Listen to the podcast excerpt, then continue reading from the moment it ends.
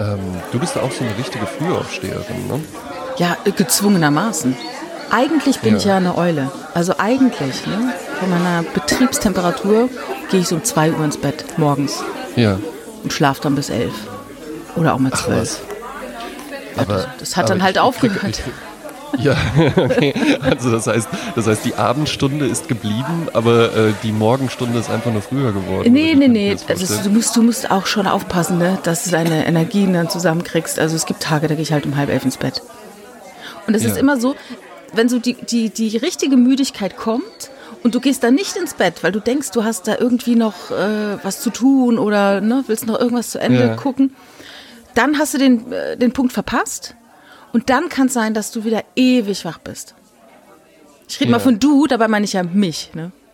Ja, ja, genau. Mhm. Ja, aber bei mir ist das nicht so. Ja. Naja. Wie ist es denn bei Ähm, dir? Ich habe ich hab mir, ich hab mir ja tatsächlich ähm, relativ spät in meinem Leben, ich werde ja jetzt äh, äh, Ende des Monats, werde ich ja 34 Jahre alt Mhm. und ich glaube so mit 30 habe ich mir erst den Morgen als Zeit überhaupt erschlossen. Ach. Also ich war halt, ich war halt davor, ich war halt auch notorisch morgens immer zu knapp dran und lieber nochmal umdrehen Ja. und nochmal fünf Minuten. Schlummertaste. Und, äh, Snooze. Snooze-Taste und so und nochmal hier ein Sicherheitswecker und sowas, ja. Und dann immer wirklich nur teilweise, ne, und ich sah dann jetzt nicht äh, äh, wie aus dem Bett gefallen aus. Also von außen hat das keiner gemerkt. Ja, die Haare sind ja wie immer, ne? Ja, ja, eben, das ist der Vorteil bei den Locken, ja, teilweise wirklich in zehn Minuten äh, von im Bett bis zu Tiefschlaf. ich gehe aus dem Haus. Ja, ach, das kenne ich aber aus der Schulzeit auch. ja, Aber so. kennst- aber ja, gut, kennst du auch dieses Ding, sich aus dass- der Schulzeit raus verlängert. Ken- Kennst du das aus, äh, man, man, ähm, also das kenne ich halt auch aus der Schulzeit, der Wecker klingelt, du Ja. machst Snooze oder was auch, machst ihn aus und dann äh, stehst du auf, machst dich fertig, putzt dir die Zähne, ne, so ziehst dich an und auf einmal merkst du, äh, nein, ich lieg immer noch im Bett.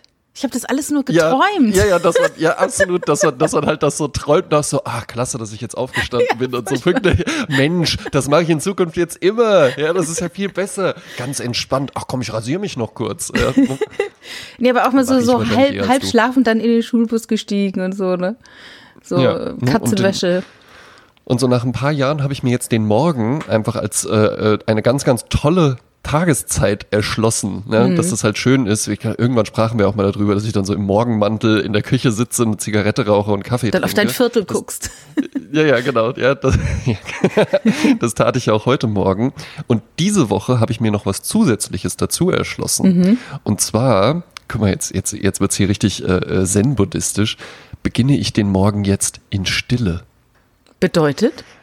Na, ich habe wahrscheinlich sind wir uns da ähnlich. Es war natürlich bei mir äh, äh, bis noch letzte Woche so, morgens aufgewacht, im Bett noch aufs Telefon geguckt. Dann sind wir beide ja in, in einer sehr äh, konspirativen äh, und äh, äh, sehr, sehr schnelllebigen WhatsApp-Gruppe auch zusammen. Eine halbe Stunde nicht drauf geguckt, so, sind schon wieder neue ah, Nach- äh, 100 neue 68 Nachrichten. neue Ja, Nachrichten, genau. davon äh, 43 Sprachnachrichten oder so, ja.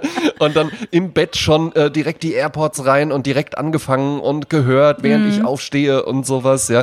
Und äh, dann in der Küche beim Kaffee trinken, äh, alles durchgecheckt und so und bei Facebook und bei Instagram und Ja, man sowas. macht alles dann so Und nebenbei, ne?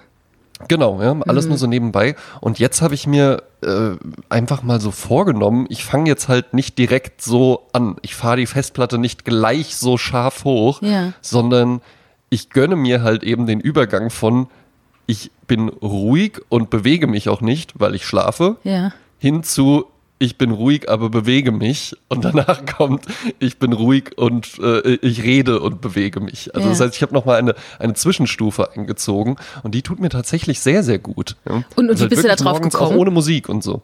Das kam einfach, weil ich habe ja äh, die Apple AirPods, ja. Apple AirPods 2, von denen wir auch gesponsert werden, weswegen ich die erwähne. Ich weiß gar nicht wohin mit den ganzen AirPods Und zu Hause. ähm, die sind ja in so einem, in so einem Ladecase drin, so ein kleines weißes Case. Und da sind die, sind die drin, dann kann man die damit auch aufladen, aber vor allen Dingen auch aufbewahren. Ne? Ja, ich Und ahne äh, es. ich bin vielleicht der einzige Mensch äh, auf der ganzen Welt, der es geschafft hat, nicht etwa die Kopfhörer zu verlieren, sondern das Ladecase zu verlieren. Ja. Letzte Woche. Ja? Und dann hatte ich halt eben, was ja noch schlimmer ist, als die Kopfhörer zu verlieren, weil wenn du die Kopfhörer verlierst, dann sind ja keine Kopfhörer da. ja. Aber wenn du das Ladecase verlierst, dann liegen die Kopfhörer ja trotz die Kopfhörer, also das, was du benutzen möchtest, sind ja immer noch da, Ja, aber natürlich sind die dann irgendwann an. leer. Ja. Genau, die sind, die schauen dich vorwurfsvoll an, die liegen dann einfach leer da rum und sind zu nichts mehr gut. Und du kannst ohne das Ladecase kannst du mit den Kopfhörern nichts anfangen. Also Ja. es ist nicht so, dass das irgendwie nur eine Convenient-Lösung ist, damit du die unterwegs aufladen kannst, sondern du kannst die nur mit diesem Ladecase aufladen. Und wenn du das Ladecase nicht hast, wenn du es auch, auch wenn du es nicht dabei hast oder sowas, dann sind die irgendwann leer und dann war's das. Und dann kannst du die nicht mehr benutzen. Ja. Krass. Und dann brauchte ich eben ein neues Ladecase und musste das jetzt kaufen, was natürlich auch äh, Apple-typisch äh, äh, nur marginal weniger gekostet hat, als jetzt einfach neue Kopfhörer zu kaufen. Äh, ich habe mich dann trotzdem dazu entschlossen, einfach das Ladecase zu kaufen. Und äh, nicht die nochmal neue Kopfhörer. Nicht mal neue Kopfhörer. Wo, wo ich mir aber auch dachte, ja, ja, so funktioniert das. Ich war ja dann in so einem äh, Gravis, das ist ja so, ein- so Ja. ein Apple-lizenzierter Händler. Das habe ich immer fälschlicherweise als Gravis ausgesprochen. Gravis. Zeit. Gravis. Und ähm, da merkt man halt eben auch, so funktioniert ja die Apple-Welt, weil ich kam dann dahin und dann, ja, ich bräuchte ein neues Ladecase verloren und sowas, ja, und was kostet das denn? Und dann sagt er, ja, 65 Euro. Dann dachte ich so, boah, Mensch, ach, scheiße, jetzt 65 Euro, was warst du so dumm, hast das verloren und so, ja. Und dann hat er aber auch direkt hinterhergesetzt, ja gut, oder sie können halt einfach, also die Kopfhörer äh, kosten halt 130. Und das war für den, war das so ein, so ein geltendes Argument, dass man ja jetzt auch einfach, ich habe zwar funktionierende Kopfhörer und könnte jetzt für 65 Euro das Ladecase kaufen, aber es ist doch auch durchaus denkbar, dass man jetzt einfach sagt, ah ja gut, aber Schmeißen Sie doch Ihre Kopfhörer einfach ist- weg schmeiß ich und halt- holen sich ich was das halt Schönes. Neues. Genau. Hole ich mir das jetzt einfach halt neu komplett. Ja, muss die Wirtschaft ankurbeln, ja, Konjunkturpaket. eben, ja, ja, habe ich, hab ich, hab ich ja dann, habe ich ja dann zum Teil zumindest, ja, Ja. zur Hälfte, 50 Prozent, 50 Prozent Wirtschaftskultur äh, Ankubler und 50 Prozent Nachhaltigkeit, Umweltschützer. Auf jeden Fall. Auch, und jetzt bin ich gespannt, wie viele Tage es braucht, bis du das alte Ladecase wiederfindest. Da bin ich auch gespannt. Ja? Ne? Und aber wie, ist- wie ist sowas bei dir? Pass auf, weil ähm, ich neige schon dazu, mir sowas dann schön zu reden. Ich habe mich geistig, also mental habe ich mich schon darauf eingestellt, dass ich das jetzt natürlich jetzt wiederfinden werde. Eigentlich Ja. bin ich davon ausgegangen, dass ich mit dem neuen Ladecase äh, in die Haustür reinkomme und merke, da ist ja irgendwas hinter der Tür und dass dann da das alte Ladecase liegt. Also Ja. das war eigentlich so meine Vorstellung, dass ich das sofort wiederfinde. Ich habe mich jetzt aber innerlich schon darauf eingestellt, dass ich das alte Ladecase auf jeden Fall wiederfinden werde. Ja. Und jetzt fange ich halt schon an, mir das schön zu reden. Warum das ja dann doch irgendwie gar nicht so schlimm war, dass Ja, das, das jetzt ein- so das gelaufen eine halt ist, wie es für die gelaufen Arbeit Dann habe das ich das andere für eine auf der. Ne? Arbeit, genau, ja, richtig, ja. Dann habe ich das eine habe ich dann auf der Arbeit liegen. Hast echt das ist ja, ist ja total praktisch einfach wirklich, weil dann, dann muss ich das andere, wenn ich das dann mal vergesse, ist ja, ist ja super. Also eigentlich bräuchte ich acht Ladecases. Ja. Ja. Also Machst ich glaube, du das ist auch? der Schlüssel zum Glück ist, dass man Ja. sich Dinge schön redet. Ich Genau. meine, was ist schon harte Realität? Wer will das entscheiden? Ne? Wer entscheidet, ob das Glas halb voll oder halb absolut. leer ist? Das entscheidet man doch Absolut. selber. Absolut. Und ich, ich will auch immer lieber, ich nehme auch lieber die schöne, fantasievolle Geschichte als die langweilige, schnöde Wahrheit. Ja, und ich habe äh, gerade gestern ein Zitat äh, von Tina Fey, die ich ja letzte Woche schon mit ihren Urinbechern erwähnt habe. Also Ja, nicht mit ihren, sondern ihren beobachteten Urinbechern. Ja, ich bin gespannt, Und was- was- die was hatte, sie heute hat ein Zitat hier. Selbstvertrauen beruht zu 10% auf harter Arbeit und zu 90% auf Traumtänzerei. Ja, natürlich. Ja. Du musst dir das ja halt eben einfach nehmen. Ja? Genau. Weil Vertrauen ist ja halt eben auch, ne, in Selbstvertrauen steckt ja Vertrauen auch mit drin. Und Vertrauen ist ja, das ist ja, ist ja ein schwammiges, das ist ja einfach nur ein, so, ein nicht beschreibbares Gefühl. Ja? Absolut. Warum vertraut man jemandem und warum vertraut man sich selbst? Genau.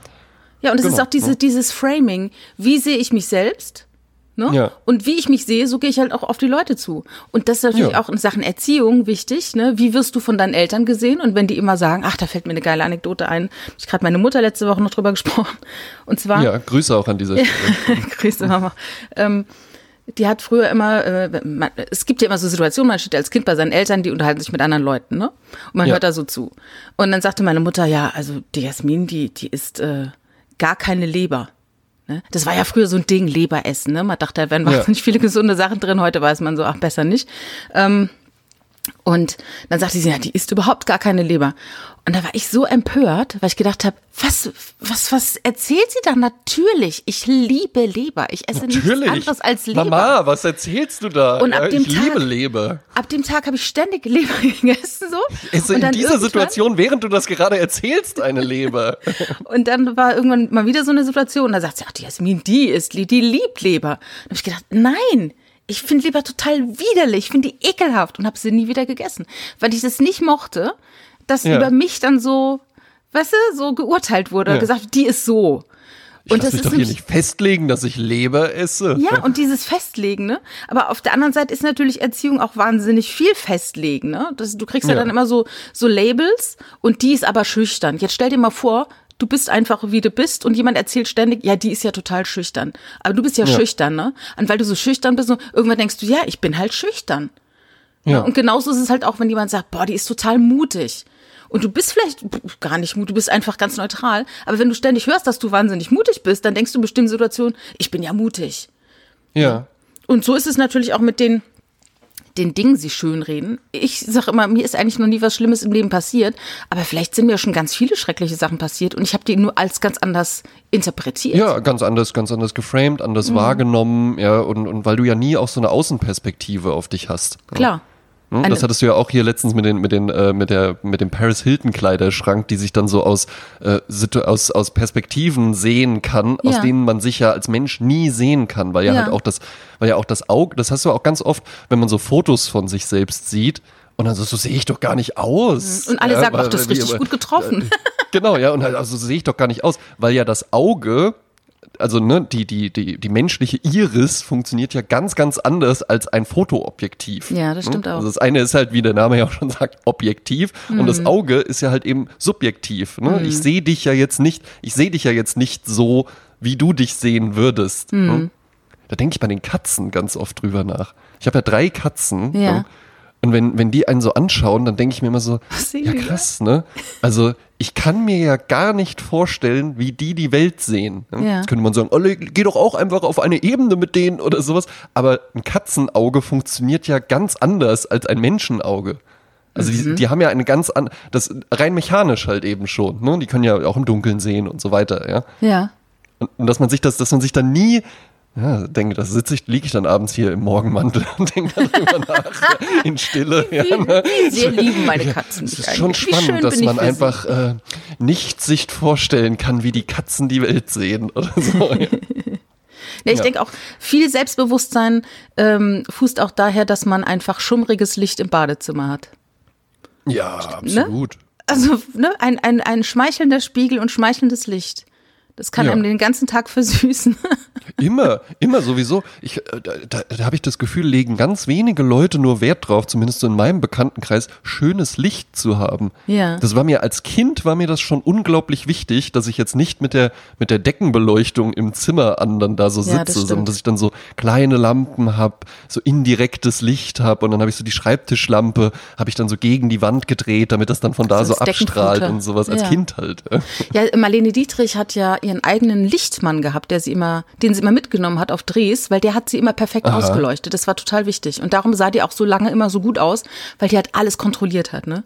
Ihre Klamotten, Ja, äh, ja. den Winkel, ne? Wie gucke ich, wie schminke ich mich und also Licht ist äh, ein ganz großer Faktor. Ja, von Schönheit. Licht Und darum heißt das Rotlichtmilieu, heißt ja deshalb Rotlicht, weil du in rotem Mhm. Licht einfach richtig gut aussiehst, weil alle Falten sind weg, ne? Die Haut Ja, sieht ja. toll aus, ne? Es ist, äh, Ja, ja, ich habe, ähm, ich, ich wollte ja mal Fotograf werden und ähm, habe irgendwann mal ein, äh, einen Gutschein für ein Fotobuch geschenkt bekommen. Und habe ich mir gedacht, jetzt bringe ich meinen Fotobildband raus. Oh, Ne? ja. Ne, Jetzt bringe ich meinen Fotobildband raus und der heißt auch Rot tatsächlich. Ach, den hast du tatsächlich Weil da sind nur rote Bilder drin. Ja. Also die habe ich alle, ähm, ich hatte so von einem, von einem Bekannten von meinem Vater, der hatte mir so äh, wirklich aus den 60ern oder sowas so ganz tolle äh, Farbfilter geschenkt. Ne?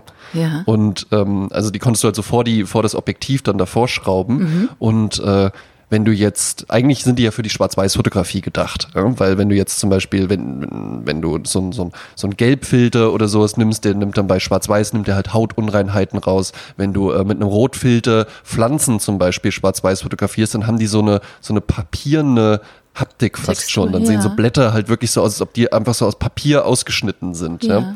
Und du kannst aber halt mit Farbfilm auch ganz interessante Effekte dann erzeugen, weil du ja dann einfach rote Bilder hast. Ja. Ne? Wo ja dann halt eben alles, was schwarz ist, kommt dann halt ganz stark im Kontrast raus. Die Haut wird immer automatisch ein bisschen blasser, ein bisschen reiner. Und dann kannst du halt noch weitere Experimente damit machen, indem du dann zum Beispiel den Farbfilter nicht vor die Linse drehst, sondern einfach vor den Blitz hältst. Und wenn du dann zum Beispiel abends irgendwie, äh, du hast, äh, da ist ein Foto drin von zwei Freunden von mir und die stehen so im Vordergrund und die wurden dann mit diesem roten Blitz angeblitzt. Und dann hast du halt einfach so rote Gestalten, aber drumherum ist alles einfach in der ganz normalen Farbigkeit, weil bis dahin kam ja das rote Blitzlicht nicht. Ja. Da kann man ganz interessante Sachen mitmachen. Ja, also rot, rotes Licht spielte, bei- spielte bei mir immer schon eine Rolle. Ja. Und hast du, hast du den äh, Bildband noch? Den habe ich noch, ja, weil Ah, ja. ich kam nämlich durch unsere Unterhaltung ähm, über Coffee Table Books und dass man die dann so rumliegen hat, weil man sich so in so einer besseren Version von sich sonnen möchte, ähm, habe ich jetzt tatsächlich seitdem angefangen, jede Woche ein Buch aus dem Bücherschrank rauszuholen und dann liegt das, ich kann es dir ja auch kurz zeigen, ähm, liegt das hier drüben, Ja. ganz, ne, liegt das hier drüben auf der Fensterbank und dann Ja. nehme ich mir das gerne einfach mal so mit raus auf den Balkon oder so und dann Aha. blätter ich da so drin. Ja, und jetzt bin ich für meine Nachbarn endlich, endlich diese bessere Version von mir. Da sitzt er wieder In und der betrachtet seine. Bilder. Da hatte ich dir doch auch letztens irgendwann, hatte ich äh, von Mario Testino, habe ich ein tolles Buch, äh, Ja. Live heißt das, und da hatte ich dir doch dann so, so Bilder geschickt, wo du auch dann gesagt hast, so, ja, das ist ja ganz spannend, so ein analoges Medium dann so digital zugänglich gemacht. Ja, stimmt. Ne, ich habe äh, letzte Woche mir eine Tierstimmen-App, eine, Kosten, eine Kostenversion einer Tierstimmen-App runtergeladen, Aha. weil ich habe seit ah, vielleicht vier Wochen in den Bäumen vor meinem Haus einen Vogel, der mich wahnsinnig macht. Ja. Der macht nämlich immer so.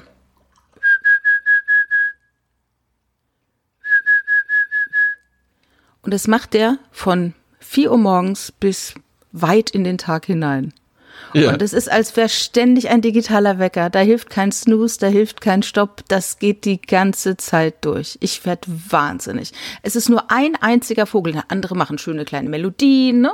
Aber das ist der digitale Mhm. Der Wecker. hat sich dazu entschieden, einfach der Wecker zu sein. Genau. Und ich habe dann nach, ich, nach vier Wochen Hass, habe ich dann gesagt, so, ich muss, den, ich muss ihn kennenlernen, ich muss wissen, mit wem ich es zu tun habe. Und dann habe ich mir so eine Tierstimmen-App runtergeladen. Und es ist natürlich gar nicht so einfach, äh, dann das aufzunehmen, weil ich wohne an einer stark befahrenen Straße.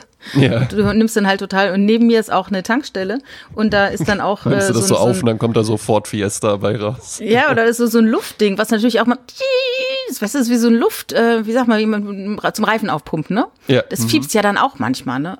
Naja, auf jeden Fall, ich habe aufgenommen, ich habe mehrfach probiert und ich habe herausgefunden, wer mich da immer so weckt. Jetzt bin ich gespannt. Das ist eine Kohlmeise. Kohlmeise. Eine ganz kleine, süße Kohlmeise. Und äh, Die wie so ein Radau. Ja, also irre. Und aber seitdem ich sie gesehen habe, finde ich sie ganz niedlich und ähm, irgendwie habe ich auch das Gefühl, sie weckt mich jetzt gar nicht mehr. Als hätten wir uns so ein bisschen angefreundet. Fällt mir auch eine Sticht ein, da muss ich immer wieder dran denken. Eine richtig Also schöne Geschichte. Da könnte man ja fast schon so einen Kurzfilm draus machen. Als ich ähm, in Mainz gewohnt habe, äh, gab es eine Nacht, da habe ich zwei Freunde da gehabt. Und ähm, es, wir haben, ich habe ja früher ganz viele Dias gemacht, ne? Und ich hatte äh, einen Dia-Projektor und eine Leinwand oder eben halt eine weiße Wand in der Wohnung, in meinem WG-Zimmer. Und dann haben wir dann halt die ganze Nacht Dias durch angeschaut, weil wir total viele Urlaube zusammen gemacht haben, total viel gefeiert haben. Also es waren viele Dias mal wieder da. Und dann Ja. haben wir geguckt und gesoffen und geguckt und gesoffen. Und das war irgendwie auch so, ein, so eine Jahreszeit wie jetzt. Und dann draußen auf meinem Balkon in Mainz, ähm, man hörte dann langsam die Vögel zwitschern. Und Mhm. dann drehte sich so der eine Freund um, guckte nach draußen, sagte, oh mein Gott, jetzt fängt der ganze Lärm schon wieder an. Mhm. Und das fand ich so lustig, weil es war so unromantisch und so pragmatisch, so dieser ganze Vogel gezwitschert, dieser Lärm fängt schon wieder an. Und da muss ich immer dran denken, wenn ich durch die Stadt laufe und höre die Vögel zwitschern. Ähm, das, wie despektierlich das war von ganze dem. Lärm wieder an. Kennst du das? In den Großstädten gibt's doch äh, Papageien. Ist in Wiesbaden In- bestimmt auch so. In Wiesbaden unglaublich viele. Papageien, Nymphensittiche. Genau, diese- äh, wirklich diese r- Sittiche. richtige, richtige ähm, äh, Herden. Ja. Und in jeder Schwärme, Stadt sagt wird erzählt, ja, äh, 1972 sind mal vier Stück davon in dem Zoo hier ausgebrochen und darum sind Ja. die jetzt alle hier. Äh, Jede Stadt erzählt diese Geschichte. Ja. Ist doch nicht in jedem fucking Zoo sind diese Sittiche ausgebrochen. Was ist da los? Ist doch ein, ein, eine Dingen, warum Verschwörung. denn immer nur Vögel? Warum denn nicht einfach mal irgendwie so ein paar Kängurus oder so? ja, oder ein paar Das wäre mal, das wäre mal unique. Ja. Aber die sind ja überall, ne, diese, diese Sittiche. Und angeblich sind die ja auch so ein bisschen heftig. Eine, einer Bekannten ist mal der Wellensittich weggeflogen und die hat dann, äh, war dann, hat dann geweint, war verzweifelt, weil sie gedacht, der wird jetzt äh, von so einem Papagei oder so einem Nymphensittich zerstört. Gefressen. Gefressen, keine Ahnung. Aber das sind, glaube ich, Körnerfresser, ne? Ja. Ich finde es bei Vögeln aber schon auch immer erstaunlich, wenn ich mir dann so äh, bewusst mache, dass das ja einfach eine ganz andere Art ist. Dass, dass die ja so gar nichts mit uns gemein haben. Ja, Jetzt so ein Hund oder so, ne, klar, äh, ist ja auch was anderes, aber das sind ja auch Säugetiere. Aber das halt, Ja, und was, was ich so äh, geil finde an den Vögeln, jetzt außer, außer die Amsingvögel in Italien, ähm, eigentlich haben die sich ja der menschlichen Ausbeutung komplett äh, entzogen. ja Die machen ihr so Ding. Es gibt haben, keine okay, halt Massentierhaltung. Ciao. Ja, es, äh, klar, es gibt ein paar Käfige, ne? Ich hatte früher auch Wellensittich, ne? Niki Ja. und Gustav. Aber irgendwie würde es mich jetzt traurig Yoshi machen. und ein Lucky Vogel. hießen meine. Ah ja. ja, aber die haben sich da komplett entzogen. Du fällt mir jetzt gerade äh, aus einem äh, äh, Tierladen in der Severinstraße ein, der leider zugemacht hat. Äh, da war immer ein Papagei. Und ähm, Papagei hatte eine Besitzerin, die aber nicht da war und darum hatten sie sich um diesen Papagei gekümmert. Und das Lustige war, irgendwann klingelt, also wir waren halt da, haben uns irgendwie Mäuse angeschaut, was auch immer. Und da stand diesen, diesen großen Käfig, dieser Papagei, und dann klingelte das Telefon in dem Laden. Ja. Und dann hat der Pa- Papagei einfach gesagt, hallo. Und dann, äh, ja, hm, hm, ja, ja, ja, hm. Und das war so lustig. Er, Also weil der ein komplettes Gespräch einfach äh, er hat einfach seine. Vorbesitzerin imitiert, weißt du? Er hat anscheinend immer Anrufe gekriegt, wo jemand viel geredet hat. Hm, ja, hm, ha, ha, ja, ha. Sehr gut. Ja. Jasmin, weißt du, was heute für ein Tag ist? Nee. Der 5. Juni. Und äh, der 5. Juni ist für mich, ähm, seitdem ich drei Jahre alt bin, ein ganz besonderer Tag. Oho. Denn am 5. Juni ähm, haben sowohl meine Oma mütterlicherseits, äh, väterlicherseits, als auch mein äh, kleinerer Bruder Geburtstag. Ach. Und äh, einer von beiden hört hier auch zu. Ja. Das gibt's ja nicht. Deswegen sage ich alles Gute, Oma, auf diesem Weg.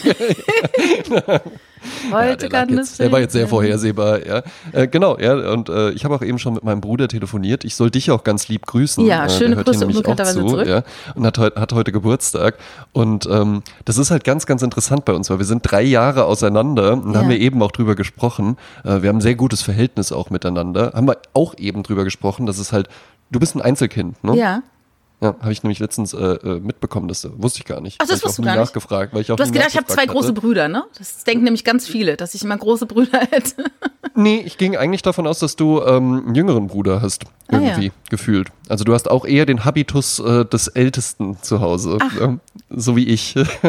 ich bin ja auch der Ältere zu Hause. Und ich war auch tatsächlich so in der, ähm, meine Mutter hat ja noch drei Brüder und die haben auch wiederum Kinder und ich bin auch von diesen Kindern, bin ich auch der Älteste. Ach ja. Was ganz interessant ist, weil ich ansonsten überall in meinem Leben immer der Jüngste war, weil Ja. ich ja mit äh, gerade mal sechs geworden eingeschult äh, wurde schon. Also ich wurde Ja. halt zwei Monate bevor die Schule losging, sechs Jahre alt. Mhm.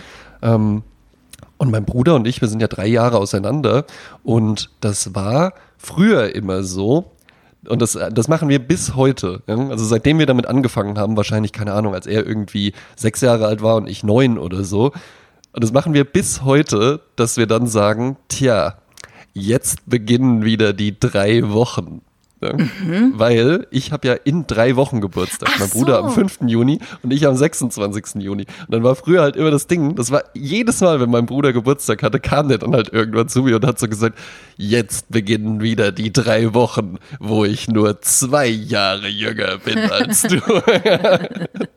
und jetzt hat sich das aber gedreht, der ist jetzt auch 31 geworden, ja? Ja. Und jetzt hat sich das halt seit ein paar Jahren, aber ganz organisch hat sich das einfach gedreht, dass ich das halt jetzt so zu ihm sage und irgendwann sage, jetzt beginnen wieder die drei Wochen, wo ich nur zwei Jahre älter bin als du. ja, was war denn da los in deinem Heimatort immer dann im September? Ja, ich weiß nicht. Also ich glaube, äh, Kirmes ist so Ende August. Schlachtfest. also, ja, glaub, das hat ein Freund glaub, von mir das, gesagt. Das, äh, es war Schlachtfest und neun Monate später kam ich auf die Welt. Ja, ja, ja, ja, ja, das könnte, das könnte hinkommen. Ja, da ist ja dann auch so Erntezeit und sowas. Ja, ist ja ein, ein sehr ländlicher Ort auch.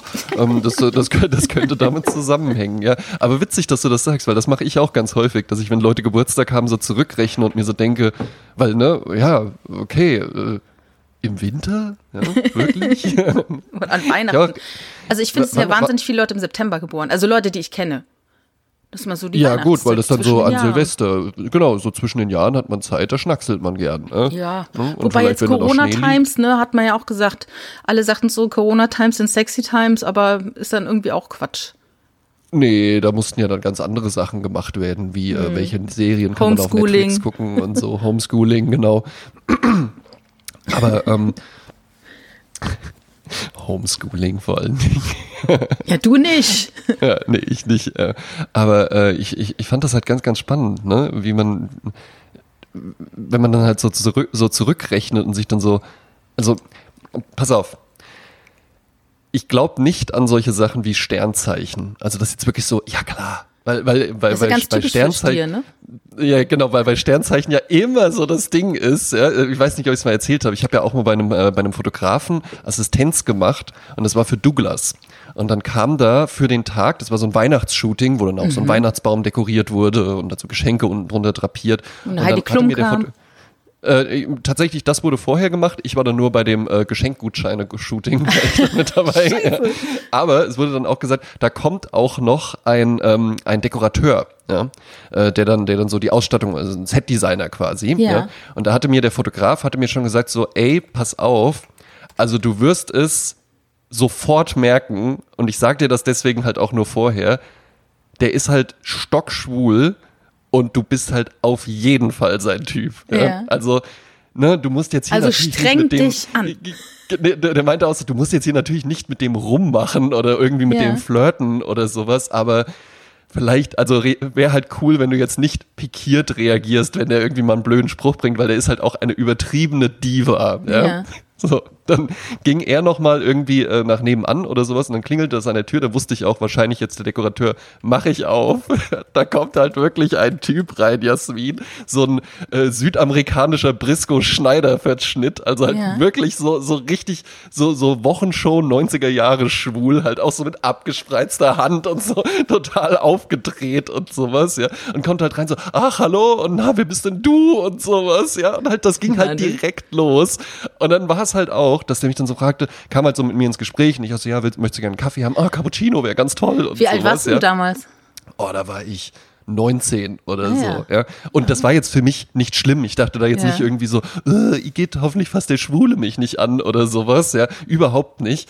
Aber der fing halt wirklich so direkt auch an, mit mir so rumzushakern und so, ah ja, und das ist ja, das ist ja toll, dass der, dass der Carsten jetzt auch mal hier so einen, so einen frischen neuen Assistenten, da bringst du direkt einen frischen Wind rein und ja. sowas, ja. Und dann, ja, möchtest du einen Kaffee haben? Ah, Cappuccino wäre ganz toll, wenn du mir den machen könntest, Schätz, Schätzchen halt ja. wirklich so, ja. Und dann fragte der mich auch, und ich wusste genau, wie dieses Gespräch jetzt weitergeht, so, äh, sag mal, was bist du eigentlich für ein Sternzeichen? und ich wusste so, vollkommen egal, vollkommen ja. egal, was ich jetzt sage, wird auf jeden Fall sagen, das habe ich sofort gemerkt. noch, ja, ich bin Krebs. Ah, das merkt man sofort und sowas. Ne? Deswegen harmonieren, es war mir auch klar, dass jetzt sofort auch kommt, deswegen harmonieren wir zwei auch so gut miteinander. Und ich so dachte, nein, wir zwei, also er war auch nett und, und ja, auch ja. ganz witzig, aber wir zwei harmonieren gerade eigentlich nur miteinander, weil mir vorher gesagt worden ist, dass du voll die Diva bist und ansonsten ausflippst und einfach weggehst oder so. Ja. Ja, zu Fotostudio und Diva fällt mir eine Geschichte ein von einem alten Freund, der war auch mal Assistent bei einem Fotografen. Ja. Und ähm, an diesem Tag sollte Prince eingeflogen werden und fotografiert oh. werden. Der mhm. große Musiker und Künstler Prince. Der Musiker, also nicht, nicht der Prinz Prinz. Nein, äh, kein, nicht Prince Charles, auch nicht Prince Charming. Es war äh, Prince.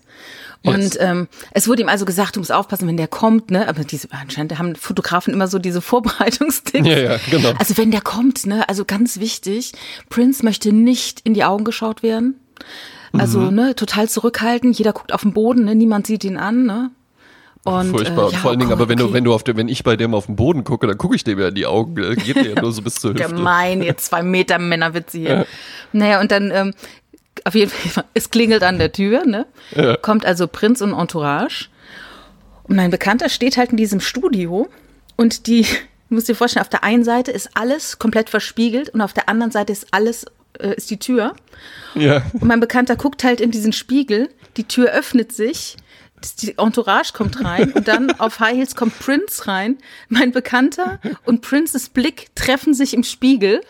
Ja. Prince guckt weg, flüstert er seinem Entourage-Typen was ins Ohr und der sagt, sorry, aber wir werden heute hier nichts machen. Ihm Ja. gefällt hier der Vibe nicht. So, Weil er ihm in die Augen geguckt hat. Und, Und, dann das sind die war's wieder dann auch. gegangen. Ja. Dann sind die wieder gegangen. Dann und dann stehst du halt eben da. Ja, ja. Das war auch, das hatte mir der, der, der Carsten, der hatte ja dann wirklich dieses Shooting, das war damals, äh, war ja Heidi Klum für Douglas, äh, so das Model. Und das war so diese große Kampagne, vielleicht erinnerst du dich noch. Das war dann so oben auf einem Berg mit einem 80 Meter hohen Weihnachtsbaum und dann kommt da Heidi Klum mit dem Weihnachtsmann Schlitten äh, angeflogen und sowas. Also ein riesiger Setaufbau mit Ja. unfassbar vielen Menschen. Nachtdreh, Außendreh, Bergdreh, äh, Flugschlittendreh, Heidi Klum Dreh. Also Ja. halt ein enormer Aufwand, der nur unter äh, wirklich mit sehr, sehr vielen finanziellen Mitteln wiederherzustellen ist. Mhm. Und der Carsten war dann halt eben auch noch als Fotograf da und sollte dann da auch noch so, ja, dann haben wir ja das Set da aufgebaut, dann kannst du da fotografieren. Und das Ding ist ja an sich, würde man ja jetzt denken, okay, so ein Fotograf für so eine äh, große Werbekampagne, Douglas ja auch großer Kunde und sowas, Ja. da äh, wird sich dann schon viel Mühe gegeben. Aber Film schlägt Fotograf. Also der Fotograf wäre halt eben wichtig, wenn nicht der Filmmann auch noch da wäre. Ja. Aber da, da der Filmmann da ist, ist der, dass der, das, was der Filmmann macht, ist wichtiger als der Fotograf. Ja, ja, dann machst du da auch noch deine Bilder und Ey, so. ja. äh, da kann ich, also ich, da komme ich auch gleich nochmal drauf zurück, weil das ist nämlich genau die Krux, weil wenn du etwas filmst, muss der, Ja. derjenige, den du filmst, was komplett anderes machen, als Ja. für den, der ihn fotografiert. Also ich habe auch immer wieder so Drehs, wo es dann einfach so heißt, ach, wir buchen Ihnen noch einen Fotografen dazu, dann macht der nebenbei noch ein paar Bilder. Aber damit Ja, ist niemandem geholfen, ne? Nein, niemandem, weil das nicht so funktioniert. Hm. Und so war es dann halt eben da auch, ne? Großes Filmset und sowas. Und dann irgendwann halt wirklich so der Regisseur so vom Kran mit so einem, mit so einem Megafon so, okay Leute, äh, 15 Minuten Pause, Carsten, du kannst jetzt deine Bilder machen. Und er dann halt so, okay, ich habe halt jetzt 15 Minuten. Aber um wenigstens hier- das hat er gekriegt, ja. ja, um jetzt hier irgendwie die Bilder zu machen. Und dann hat er halt eben auch draufgehalten und sowas, ja. Und dann ist es halt passiert, der kommt zu Hause an und schließt die Kamera an und merkt, das darf nicht wahr sein. Und? Acht von zehn Bildern sind einfach komplett unterbelichtet und nicht zu verwenden. Der meinte auch so, ich weiß nicht, was da passiert ist, ob es irgendwie am Objektiv lag. Ja, wenn ich jetzt sage acht von zehn, der hat natürlich wesentlich mehr Bilder gemacht, aber Ja, das war ja, so also die 80%. Quote. Es war einfach unfassbar viel Ausschuss und wer schon mal so eine, also man muss sich halt wirklich vorstellen, man denkt dann immer bei so Werbesachen auch so, ja, das ist, ist dann irgendwie einfach, aber da ist ja enorm viel Geld, enorm viel Planung, enorm viel Abstimmung und wir bräuchten noch mal eine Alternative und könnten wir das vielleicht noch so und sowas, ja. Das heißt, er hatte halt eben zwei gute Bilder.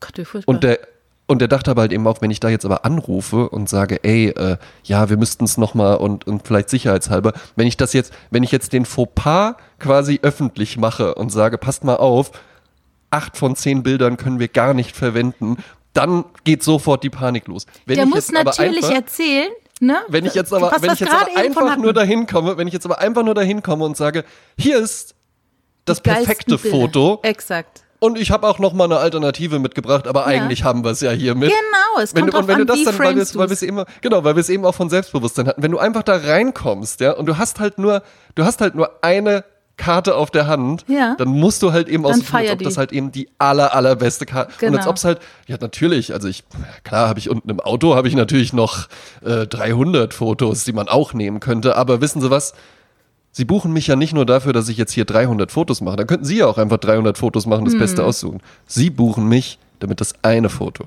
gut aussieht. Ja? Und dann Genau, hat das auch das- tatsächlich das so beste funktioniert. Foto ja. ausgesucht wird. Ja, geil. So, du wolltest noch was erzählen mit Filmern und Fotografen. Ja?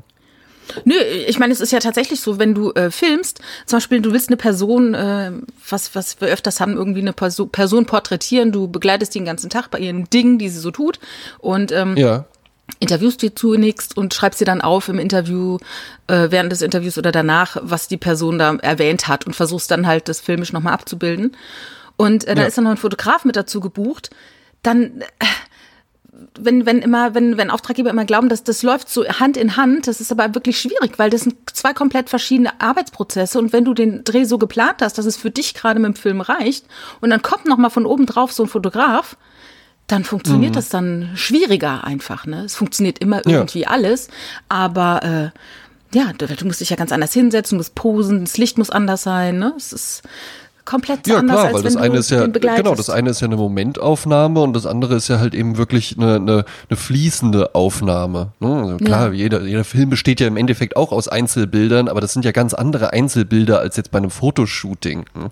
Mhm. Das hat man ja auch, wenn man so, ähm, so ältere Filme oder sowas guckt. Ne? Damit meine ich jetzt halt wirklich irgendwie so Filme so aus den 20ern oder sowas, ja, wo du ja halt eben einfach noch gar nicht so richtig diese Filmschauspieler hattest, sondern wo das ja, Ja. alles einfach noch Theaterschauspieler waren, ne? Oder die so vom Stummfilm dann noch kamen, wo du Ja. ja ganz anders so dieses Overacting, wo man dann immer mal, was man sich dann jetzt heutzutage anguckt und sich denkt so, warum sind die denn alle so die ganze Zeit so ha ha ha ha ha und so und so total übertrieben, weil klar, im Theater musst du das ja so machen, weil äh, äh, im Film sitzt halt jeder irgendwie so relativ dicht davor, hat irgendwo so die gleiche Aussicht auf deinen Ausschnitt und du kannst halt eben auch nah an ein Gesicht rangehen mit der Kamera. Im Theater bist du ja vielleicht 20 Meter entfernt von der Wenn's Bühne reicht, ja. und dann siehst du da diese Person. Das heißt, die Emotion und das Spiel muss ja viel, viel größer auch sein. Auch so das Reden zum Beispiel. Das hat man ja, ähm, in Deutschland haben wir ja eine sehr, sehr gute Synchrokultur bei Filmen. Ja.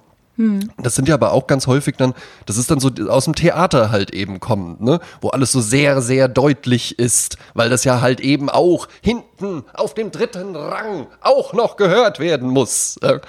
Aber Film funktioniert ja ganz, ganz anders. Ne? Das, haben, das äh, kommt, kommt dann häufig von so Leuten, die, äh, ich gucke alles immer nur äh, Originalton mit ohne Untertitel. Ja?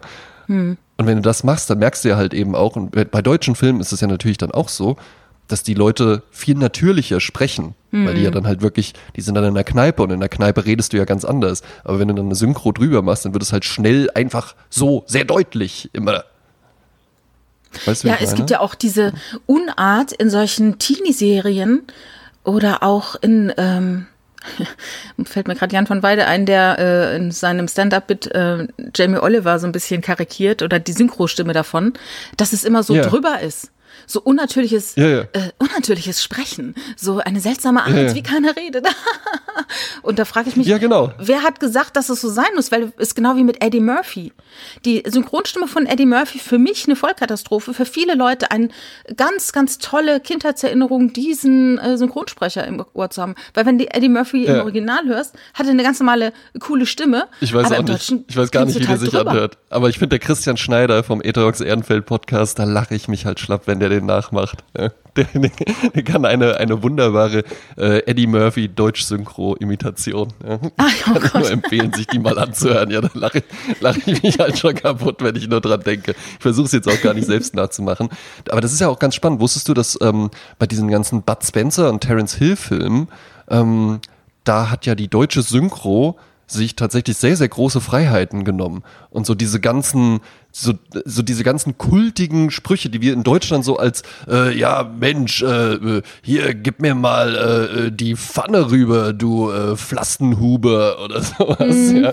Ne? Dass das so, da, da gibt's gar kein englisches oder italienisches Pendant dazu, sondern die haben da was ganz anderes gesagt. Also da wurden halt wirklich da wurde nicht nur synchronisiert im Sinne von übersetzt, sondern da wurde halt eben einfach ein komplett neues Drehbuch teilweise geschrieben.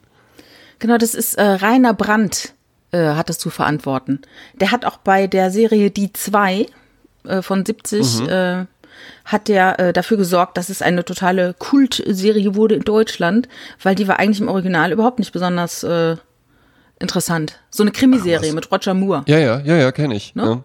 Ja. Toller Genau, Stil das ist auch. Rainer Brandt, der halt, das ist ein großes Synchronstudio und die haben dafür gesorgt mit ihren, mit ihren Büchern, mit ihren Drehbüchern, wie Drehbüchern, was ist das denn? Synchro-Textbüchern. Synchrobüchern, ja, ja, genau. Das ist so, ja, ja. Da, da, da ist noch, da wird doch der Hund in der Pfanne verrückt, ist ja eine stehende Metapher, aber die haben ja sowas in der Art dann selber erfunden. Dann ne? sich einfach ausgedacht, genau. Ja. ja, das müsste man mal sammeln oder vielleicht hat es irgendein Nerd bestimmt schon im Internet irgendwo Mit gesammelt. Sicherheit gibt es irgendwo so eine, so eine sehr, eine nicht schön anzusehende Seite, wo man einfach nur runterscrollen kann. Gelingt mit Neon. Aber ich habe das hier alles alphabetisch archiviert. Ich war jetzt die Woche wieder beim Zahnarzt Oh. zur Kontrolle. Muss ich auch mal wieder nee, hin. ganz normal halt. Ich muss sagen. Ja, ja, ja. Und Ich äh, was lustig ist, immer mein Zahnarzt, wenn der mich sieht, was der immer fragt, und wo fährst du in Urlaub hin? Mhm. Und dann, und das ist mir jetzt mal aufgefallen, dass wir immer über Urlaub sprechen. Und dann frage ich mich, es, es ist vielleicht, das ist auf eine Art so ein klassischer Smalltalk-Opener, ne?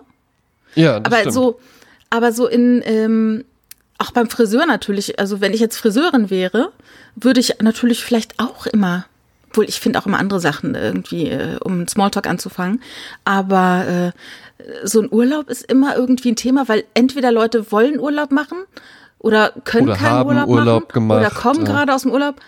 Aber auf eine Art finde ich das auch immer so ein bisschen wie so ein Druck. Weißt du? Immer so, es ist Ja. wie so eine Urlaubssucht. So von wegen, ach, mein scheiß Alltag und endlich kann ich wieder zwei Wochen raus. So. Also irgendwie. Ja gut, aber so, aber, so- aber so sind ja äh, viele auch zum Thema Urlaub eingestellt. Hm. Dass die halt eben wirklich ihr Leben sich scheinbar so aufgebaut haben, dass das äh, einfach nur eine Aufeinanderfolge von Tagen und Wochen ist, bis es wieder in den Urlaub geht. Und ich weiß aber halt eben auch, ich weiß ja, ich mache ja, ich mache ja tatsächlich mit meiner äh, Freundin so richtigen Hotel-Club-Strandurlaub. Ja. Ähm, und dann sehe ich diese Menschen auch da. Also ich weiß sofort, äh, welche Menschen auch im Alltag, im normalen Leben so sind. Das sind nämlich die, die dann auch im Urlaub sind, die dann immer noch schlecht gelaunt. Ja. Die freuen sich dann halt das ganze Jahr auf den Urlaub und dann sind die halt da auch schlecht gelaunt. Und dann ist auch immer nur irgendwas nicht gut und oh, zu heiß, die Schirme zu teuer, das ja, das Wasser ist ja das Problem. Egal, wo du im Leben hingehst, du nimmst dich selbst ja immer mit. Ja, Ja, eben. und wenn du dich halt nicht leiden kannst, dann kannst du dich im regnerischen Deutschland nicht leiden, dann kannst du dich aber auch an den sonnigen Stränden von Teneriffa nicht leiden, ne? Ja. Ja, wir haben ja, wir machen ja sonst immer Sommerurlaub und in weiser Vorhersehung tatsächlich, wir buchen eigentlich dann immer so im Januar, äh, haben wir dieses Jahr einfach gesagt, ach, lass uns doch einfach mal über äh, Silvester in Urlaub fliegen. Und haben dann nichts gebucht und hatten dann jetzt auch gar keinen Terz mit irgendwie äh, Stornierungen, Annullierungen, Geld verlieren oder sowas. ne? Ja. Das war echt ganz, echt ganz angenehm. Ja? Da hatte, war das Glück uns hold. Ja? Ja. Aber äh, Smalltalk Opener, also ich hatte ja tatsächlich in der in der Bankausbildung ähm, wurde das auch in einem Seminar ähm, wurde das äh, wurde das auch. Smalltalk-Seminar. Naja, also es war jetzt nicht so richtig äh, äh, groß und umfangreich, aber ähm, was ich auf jeden Fall noch weiß, ist, die Themen Politik, Sport und Religion sind nicht geeignet, um sie im Smalltalk zu verwenden. Oder, also oder aber auch nicht, auch nicht geeignet. Oh, sie haben aber zugenommen. Steht ihnen aber hervorragend. Ja, auch kein ist guter Smalltalk auch, auch kein auch kein guter Opener. Aber bist du hast du bei sowas was also hast du dir da ne, weil du bist ja auch viel so in gesellschaftlichen Anlässen und sowas unterwegs. Du bist ja auch ein sehr kommunikativer Mensch. Aber hast du so für so Netzwerkveranstaltungen, also wenn es jetzt wirklich um Business geht, ich glaube privat macht, gibt es Leute, die das auch privat machen, Was? die Smalltalk? dann mit, da mit solchen, ja, die mit solchen Floskeln dann halt, also ich meine jetzt wirklich, die so von so einem Seminar sich sowas mal mitgenommen haben und dann so im Privatleben halt irgendwie ich äh, beginne mit einer offenen Frage oder einer kleinen Anekdote oder sowas. Weiß nicht, es gibt ja auch so kleine Büchlein, ne? so wie so Lalala für Dummies, gibt es auch so kleine Bücher für alles Mögliche im Business, findest du meistens in Ja. Buchläden vom äh, Flughafen, wo man dann sagen kann, äh, selbstbewusst auftreten oder äh, erfolgreich verhandeln oder ne, Ja. Smalltalken, weil es gibt ja viele Leute, denen fällt es richtig schwer, äh, so ein kleines Hasengespräch zu führen. Ne? Äh, und Ja. ähm, mir äh, fliegt es zu, also ich, ich unterhalte mich gerne mal so äh, mit einem kleinen Hasengespräch. Ähm, und insofern habe ich da überhaupt gar keine. Ich, ich könnte jetzt auch gar keine. Ich müsste mich damit beschäftigen, zu, um selber so ein Seminar zu halten, vielleicht, ja. Ja. Aber ich glaube, wenn man es nicht ist, sollte man es auch nicht machen. Weißt du? Nee, nee, eben. Also ich finde es ja, dann auch schlimm, wenn es dir nicht, wenn es nicht organisch ist und wenn du da keinen Bock drauf hast, dann lass es auch. Dann ja, finde ich es auch irgendwie absolut. doof. Ja. ja, vor allen Dingen, man kann, man kann ja halt eben auch man selbst muss ja nicht immer der aktive Part sein. Ähm, jeder äh, Smalltalk hat ja immer irgendwen, der den halt initiiert, weil der vielleicht so ein Seminar besucht hat oder weil der, weil dem das halt eben einfach mehr liegt. Aber du brauchst ja dann auch einfach jemanden gegenüber, der das dankbar annimmt, weil er das selbst Eben. nicht kann. Ja? Und nicht dann so- Halt Ja, so habe ich manchmal irgendwelche Leute, die ich kenne, die ich dann anspreche, wo ich das mal das Gefühl habe, die haben so Fluchtgedanken. So Ja. nach oh mein Gott, Jasmin kommt, sie quatscht mich wieder fest. Und so, aber wo ich gesagt, mein Gott, die Leute können doch einfach sagen, ich habe keine Zeit, tschüss. Ne? Manche sagen es dann halt auch. ja. ich rede halt gern, ja Gott. Ähm, aber äh, verliere auch gerne mal den Faden, so wie jetzt auch. Ähm, nee. Das macht ja nichts, dafür hast du ja mich, ich bin ja auch ein aktiver Smalltalker. Genau. Aber also was ich halt gemerkt habe, und das ist tatsächlich was, was mir schwerfällt, du kannst eigentlich immer mit den Leuten reden, wenn du einfach interessiert an ihnen bist. Da habe ich dann irgendwann mal dran, angefangen, äh, dran zu arbeiten bei mir, Das weil stimmt, ja. äh, vielleicht merkt man es ja, ich kann ja, habe jetzt kein Problem damit, irgendwie von mir zu erzählen oder sowas, ja. Aber in der Regel freuen sich ja alle Menschen, wenn sie mal was von sich erzählen können. Absolut. Genau, Das ist aber wirklich auch ein Schlüssel. Ähm, äh, es gab mal diesen Satz, äh, der Satz wurde kolportiert, der erfolgreich, der Satz, mit dem du erfolgreich durchs Leben gehst, ist, wie schön sie sind. Ne? Und das ist quasi diese Haltung, dass du proaktiv positiv auf deine Mitmenschen äh, zugehst. Und genau das, wenn du dich interessierst und genau wie der Arzt dann auch sagt, und habt ihr schon einen Urlaub geplant? Ja, Ja, ja, genau. Dann bin ich ja gefordert und dann denke ich halt, ah, ein Urlaub ist ja eine positive Assoziation, ne? In welcher Ja, Form auch immer. Ne, die meisten Urlaube sind ja schön, sonst würden wir sie ja nicht machen. Ne? Und das finde ich, glaube ich, wirklich ein Schlüssel, dass man gar nicht selber erzählen muss, sondern dass man dem anderen sagt, oder zum Beispiel, wow, was hast du für ein tolles Hemd an? Das steht dir total gut. So, und dann hast du schon mal einen schönen Opener. Ja. Dankeschön, ja, das ist. ja, Aber nicht dafür, halt das habe ich ja nur bei H&M für 8 Euro im Ja, Ausverkauf. ja, genau, da hatten wir es ja auch schon mal. ne? ähm, das, äh, das stimmt halt tatsächlich, weil die meisten Menschen, das hattest du auch irgendwann mal gesagt, man denkt, ähm, es war privat, in einem Privatgespräch, ich erzähle es jetzt trotzdem, ja, ich expose Ja. das jetzt einfach. Ähm, weil- dass man immer so denkt irgendwie, ja, ich kann den ja jetzt nicht einfach so um Rat fragen oder den jetzt einfach so bitten, dass der mir jetzt mal helfen soll oder, oder mir da Tipps gibt oder sowas für den Bereich. Und da meintest du, ja, das denkt man immer so, aber die allermeisten Menschen freuen sich darüber. Die Ja. freuen sich darüber, weiß ich nicht, wenn äh, wir hatten es einfach mit einem äh, mit einem Drehbuchschreiber, mit dem du befreundet bist. Ich wollte gerne in so eine Richtung gehen und dann hast du äh, mir seinen Kontakt gegeben und ihm gesagt, hier, äh, der würde da gerne was machen, kann er dich mal anrufen? Und dann habe ich auch äh, mit dem ein tolles Gespräch gehabt und telefoniere jetzt auch immer noch mal mit ihm und der, über den hatten wir dann äh, einfach nur das Gespräch, wo du dann gesagt hast, ja, die meisten Leute freuen sich ja total, wenn sie anderen Menschen helfen können. Es ist ja Klar. ein totaler Irrtum, dass Menschen so immer nur egoistisch sind. Klar, wenn es ums Überleben geht, dann sind das schon die meisten. Ähm, äh, das ist ja noch irgendwo so ein Überlebensinstinkt einfach. Aber wenn es jetzt darum geht, ich habe etwas und äh, ich verliere jetzt nichts dadurch, außer vielleicht ein bisschen Zeit oder so. Wenn ich dir dabei helfe, das ist ja dann auch ein schönes Gefühl. Und jeder Eben. Mensch mag das ja auch, dieses schöne Gefühl oh, und Dankbarkeit zu äh, empfangen und, und dass dann jemand sagt, wow, da hast du mir wirklich geholfen und so. Ja. Die meisten Menschen wollen ja auch einfach gerne mal ihr Fachwissen teilen. Warum setzen sich denn jetzt so viele vor ein Mikrofon oder vor eine Kamera und nehmen irgendwie was auf? Ja? Weil die me- meisten Menschen, glaube ich, wirklich auch das Bedürfnis danach haben, sich einfach mitzuteilen, von sich zu erzählen, äh, ihr, ihr Wissen, ihre Erfahrungen und sowas zu teilen. Ja. Ja, oder Deswegen auch Menschen einfach zu helfen. Ne? Podcasts. Ich meine, Genau, wie Menschen viele. Menschen sind irgendwie in blöden Situationen und wissen nicht ein noch aus und trauen sich aber nicht, ihre Freunde zu fragen, kannst du mir helfen? Und Ja, wenn es ja. nur ist, ich krieg das und das nicht auf die Reihe, kannst du mir mal helfen?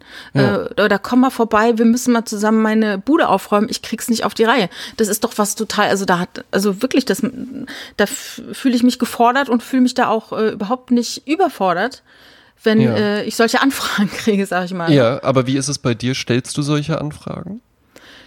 ähm, da ich ja so, ich meine, man darf ja nicht vergessen, ich bin jetzt nicht Single oder so, ne? Ich bin ja Mhm. verheiratet und habe auch noch zwei Kinder. Ähm, ich bin also in einem ganz engen Rahmen, habe ich schon ganz keine viel Hilfe. Hilfe. ja, nee, da, da habe ich einfach so, ne? Ehrlich? Aber klar, ja, ich meine, klar, ich kann ja immer irgendjemand fragen. Ähm, ähm, ja, also ja, natürlich, ich rufe meine Mutter an, wenn ich um Rat bitte, ne, zum Ja. Beispiel. Oder wenn ich irgendeine Situation habe, wo ich reflektieren muss, da kann ich natürlich gut mit meinem Partner äh, reflektieren. Ne? Es gibt aber auch Sachen, da rufe ich meine Mutter an und ne, so, manchmal Mhm. braucht man einfach so eine Sicht von außen und nichts anderes ist ja auch auf eine Art eine Therapie, ähm, Ja. wo, wo du einfach mal deine Dinge erzählst und in dem Moment, wo du sie erzählst, einem anderen erzählst, werden dir Sachen selber schon klar. Genau. Ja, ja, Der andere muss ja meine, da gar meine, nicht meine groß Freundin. ein Feedback geben. Manchmal ist es einfach, wenn man es formuliert und darum ist es ja auch beten, ja. Ja. Ähm, beten ist total gut, weil man, wenn man täglich betet, ich, ich bete nicht täglich, Ja. ähm, bringst du einfach mal verbal auf den Punkt, worum es dir eigentlich geht. Ja, ja, das stimmt. Ne? Und es soll nicht ums Verhandeln gehen. Ne? Die meisten verhandeln ja mit Gott, von wegen, wenn, wenn ich das mache, dann musst du das machen. Ne? Ja, ja, genau. Ne? So, soll es ja ein nicht sein, sondern wäre, einfach ja. nur, man, man, man äh, formuliert einfach das, was man sich wünscht oder äh, wo man hin will oder wo man verzweifelt ist oder wie auch immer. Und wenn man das mal auf den Punkt bringt, dann weiß man eigentlich, worum es geht. Und genauso ist es Ja, auch, ja. wenn du einen Albtraum hast. Ähm, ein Albtraum äh, kann was ganz, ganz Schreckliches sein, aber wenn du den mal aufschreibst, was ist wirklich passiert, dann merkst du, es Ja. war gar nicht schlimm. Ja, und ja, so ist eben. es auch bei vielen Problemen, die man hat. Man verbalisiert sie mal oder man hat sie mal auf den Tisch gebracht und hört sie sich dann dadurch selber nochmal an und denkt dann, ah, okay, und merkt dann selber eine Lösung. Ja, Aber, es ist vor ja. allen Dingen, ähm, Gedanken im Kopf sind das Unproduktivste, weil die wirbeln halt eben einfach nur durcheinander. Ja, und ja, ja. die wirbeln ja dann die ganze Zeit auch mit den, ähm, äh, äh, mit dem Daily Business durcheinander. Ne? Also du Mhm. hast irgendein Problem oder sowas, aber du musst ja trotzdem auch noch wahrnehmen, die Ampel ist rot, da vorne kommt ein Auto, äh, die Jasmin hat ein hübsches Hemd an, ähm, äh, höre ich den Sound richtig gut. Also diese ganzen Eindrücke kommen ja noch dazu. Das heißt, wenn du drüber redest, ne, dann hast du ja einfach noch eine, eine mechanische Funktion, ne? Zunge, Lippen, Stimmbänder und so weiter. Und dadurch wird aus so einem Gedanken plötzlich was viel Greifbareres. Noch besser ist ja tatsächlich, hast du auch schon gesagt, aufschreiben. Ne? Und am allerbesten beim Aufschreiben ist mit der Hand aufschreiben. Ja. Und wenn man es noch mehr auf die Spitze treiben möchte, dann schreibt man es mit einem Füllfederhalter mit der Ja. Hand auf. Weil der Füller zwingt dich ja einfach durch seinen Aufbau dazu, wirklich bedacht aufzuschreiben. Mit einem Kugelschreiber kannst du auch Dinge so hinschmieren und sowas. Ja? Deswegen Ja. haben ja die meisten Leute dann irgendwann auch einfach keine schöne Handschrift mehr. Wenn du aber mit einem Füller schreibst, der, der zwingt dich zur ruhigen Hand, zum ruhigen Überlegen Zum fließenden und wirklich Schreiben auch, ne? genau zum fließenden Schreiben, weil ansonsten verschmiert einfach nur sofort alles Mhm. oder er schreibt einfach nicht. Ja? Und wenn du das machst, dann dann werden plötzlich aus ganz wirren Gedankenkonstrukten ganz klare Ideen, nächste Schritte und so weiter. ja? Es gibt so ein Buch, ähm, da komme ich jetzt nicht auf den Titel, vielleicht äh, fällt es mir gleich wieder ein, die Ja. ähm, machen so, die, also dieses Buch propagiert eine Morgenroutine. Oh, Und zwar, wenn du morgens aufstehst, ähm, dann setz dich hin, nimm ein Buch, also ein, ein Notizbuch, ein, eine Kladde und Ja. dann schreib einfach drei Seiten voll. Egal Ja, was. egal Don't was, mhm. judge. Schreib's einfach auf und lies es danach auch nicht durch. nee. Schreib einfach drei Seiten auf, was dir so durchs Hirn schießt. Und du bist quasi aufgewacht, du hast jetzt noch nicht geguckt, äh, news.google.de oder sowas. Du machst einfach, schreibst dir dann die drei Seiten auf. Und es ist wie so eine Reinigung, da hast du so Sachen mal rausgelassen.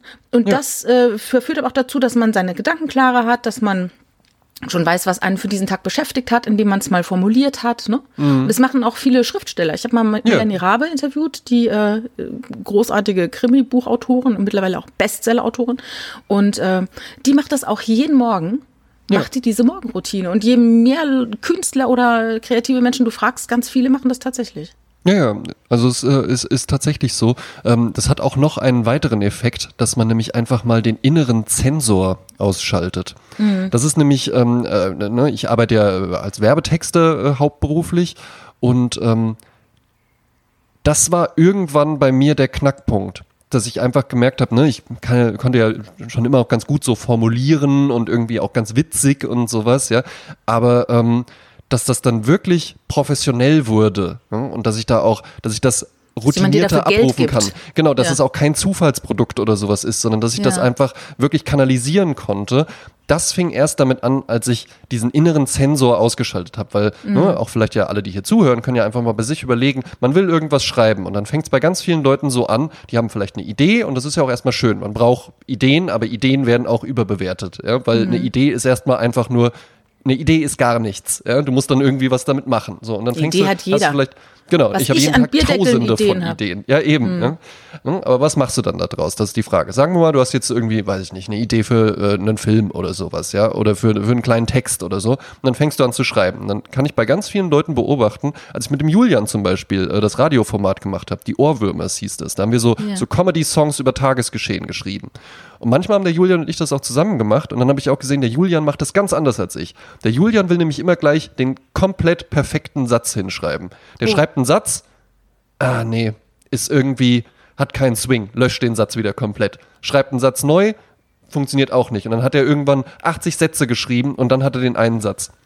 In der Zeit habe ich schon fünf Songs geschrieben oder so. Ja. Die sind dann halt natürlich noch nicht auf dem Qualitätslevel wie dem, was der Julian hat, aber ich habe schon fünf Songs. Ich habe plötzlich schon etwas erschaffen. Ich kann jetzt schon mit etwas arbeiten. Ich kann jetzt schon in so Feinarbeit reingehen. Und wenn ich diese Feinarbeit, wenn ich dafür einfach gar keine Zeit mehr habe, ja, oder das äh, vergebene Liebesmühe ist oder wie auch immer, oder ich einfach auch keine Lust mehr habe oder so, dann ist da aber halt eben schon was. Ich habe etwas Ja. produziert. Ja. Und das funktioniert aber halt eben nur, wenn man diesen inneren Zensor ausschaltet. Wenn man einfach nicht bei allem immer sagt, es muss komplett sofort perfekt rauskommen. Ja, und was ich auch ähm, als Tipp geben kann, wenn man zum Beispiel irgendwie eine Mail verfasst oder an jemanden etwas schreibt, Ja. dass man nicht äh, am Anfang noch so überlegt, was, wie, wie leite ich das Ganze ein, Ja. Sondern man beginnt eigentlich, man schreibt einfach mal das auf, worum es einem eigentlich geht. Genau. Ne? Man schreibt erstmal die, die, den Kern auf dessen, was einen bewegt, was man mitteilen möchte und formuliert dann auch, ne, was will man von dem anderen. Ja. Und dann ganz zum Schluss kannst du dann noch mal eine Einleitung dafür schreiben, dann fällt es dir auch viel leichter. Genau. Weil du dann genau Weil weißt, halt einfach schon geht. was da ist. Genau, ne? Und du hast Genau. dich schon damit beschäftigt und, und kannst dann, du kannst auf etwas aufbauen. Ja? Mhm. Das ist halt eben einfach das Geheimnis. Ja? Weil wenn du immer nur, wenn du wartest, bis wirklich dann, nein, ich brauche den perfekten ersten Satz, dann kann es dir halt passieren, dass du 18 Jahre lang einfach nur an dem ersten Satz Ja, ja, feilst. total verrückt. und dann musst du aber danach noch das ganze Buch schreiben. Dann hast Ja, du ja ja, immer, ja. nach 18 Jahren hast du dann einen Satz geschrieben. Ja? Ja, ja. Und auch als Tipp, wenn man so einen längeren Text verfasst, man sollte ihn auf einem Dokument verfassen, das man auch sichern kann und nicht zum Beispiel in einer Mail.